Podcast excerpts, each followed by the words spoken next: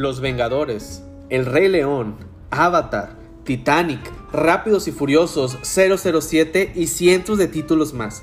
Todos sabemos de qué estoy hablando cuando nombro a cada uno de estos títulos. Hablo de películas.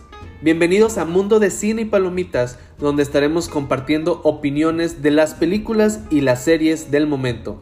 Estas son solamente mis opiniones. No son las correctas, pero tampoco son incorrectas. Son sencillamente, pues mías. Así que espero podamos pasar un buen rato y compartir todos nuestras experiencias en el cine.